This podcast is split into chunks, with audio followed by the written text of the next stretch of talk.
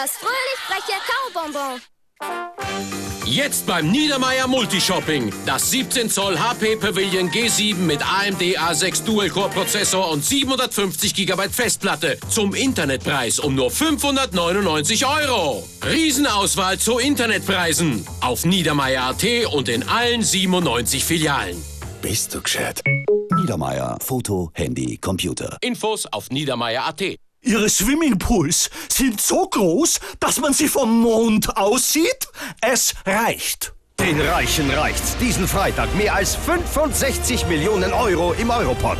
Euromillionen. Ein Spiel der österreichischen Lotterien. Ich bin der Pirat der Südsee. Und auf der Jagd nach dem größten Schatz Österreichs. Papa, kriege ich jetzt noch ein Eis? Ja, okay. Der Lioness Shopping Schatz macht Sie zum Schatzjäger. Jetzt bei allen Lioness-Partnern weltweit. Geld zurück bei jedem Einkauf und Preise im Wert von 2 Millionen Euro gewinnen. Mehr auf lioness.at. FM4. Kurz vor 15 Uhr, hier sind die Schlagzeilen. Spannungen zwischen China und Japan über umstrittene Inselgruppe und 19 Afghanen bei Anschlag auf dem Weg zu einer Hochzeit getötet. Hier ist Jenny Johnson mit den FM4 News. China has been conducting naval exercises in the East China Sea amid heightened tensions with Japan over a group of disputed islands.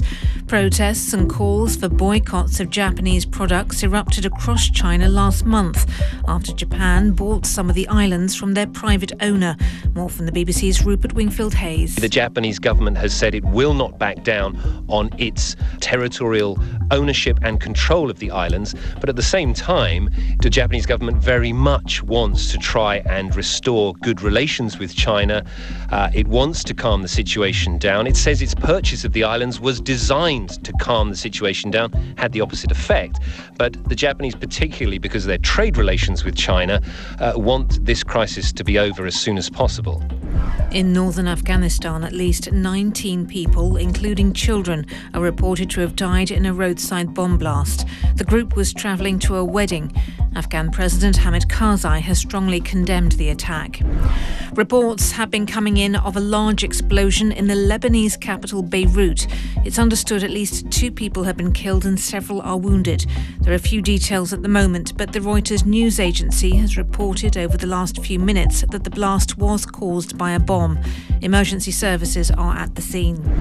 EU leaders have agreed on steps to establish a single supervisory body to oversee banks inside the Eurozone, a move which is being seen as a major step towards a banking union. The European Central Bank is expected to play a fundamental role in implementing the proposal.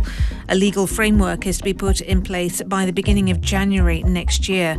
However, speaking earlier on FM4, Brussels correspondent Vanessa Mock said the details have not yet been hammered out. This deal raises far, far more questions than it actually answers.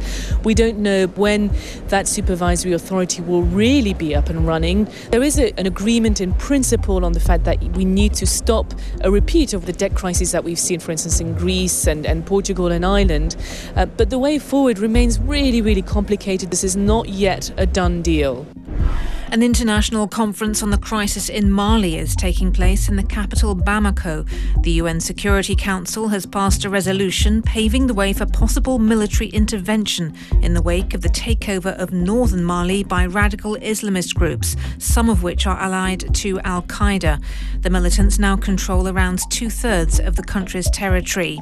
This afternoon's weather frequent sunshine with a foehn wind and warm with most of the foggy patches lifting. However, it could stay dull for longer in parts of the Danube region, in the Waldviertel and in Burgenland. Highs where it's foggy only around 11, where it's sunny between 15 and 22 degrees, and where there's a foehn up to 27.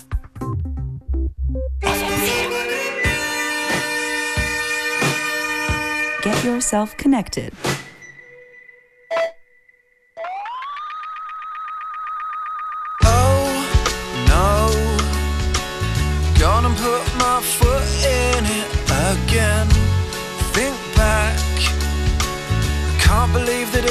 Was me who said that last time. I promised I would bite my tongue until I counted to ten. I said, Oh, it's getting hot in here. Must be something in the atmosphere. Oh,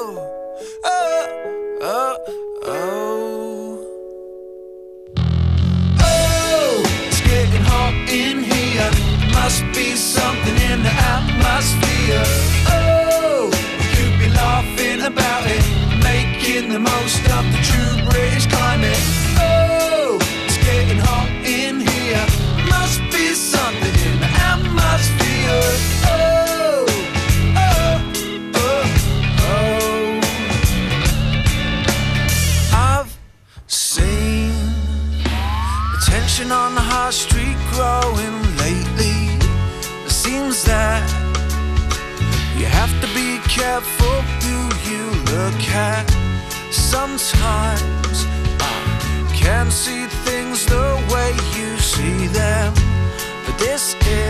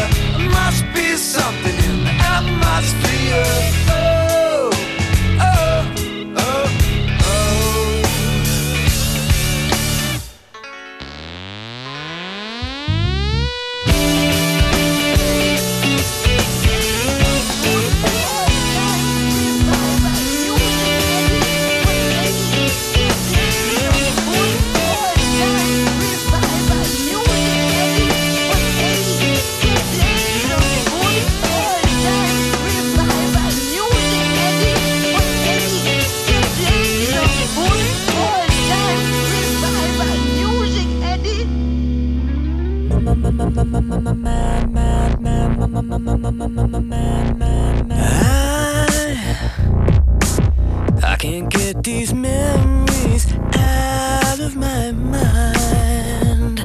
And some kind of madness has started to evolve. I, I tried so hard to let you go, but some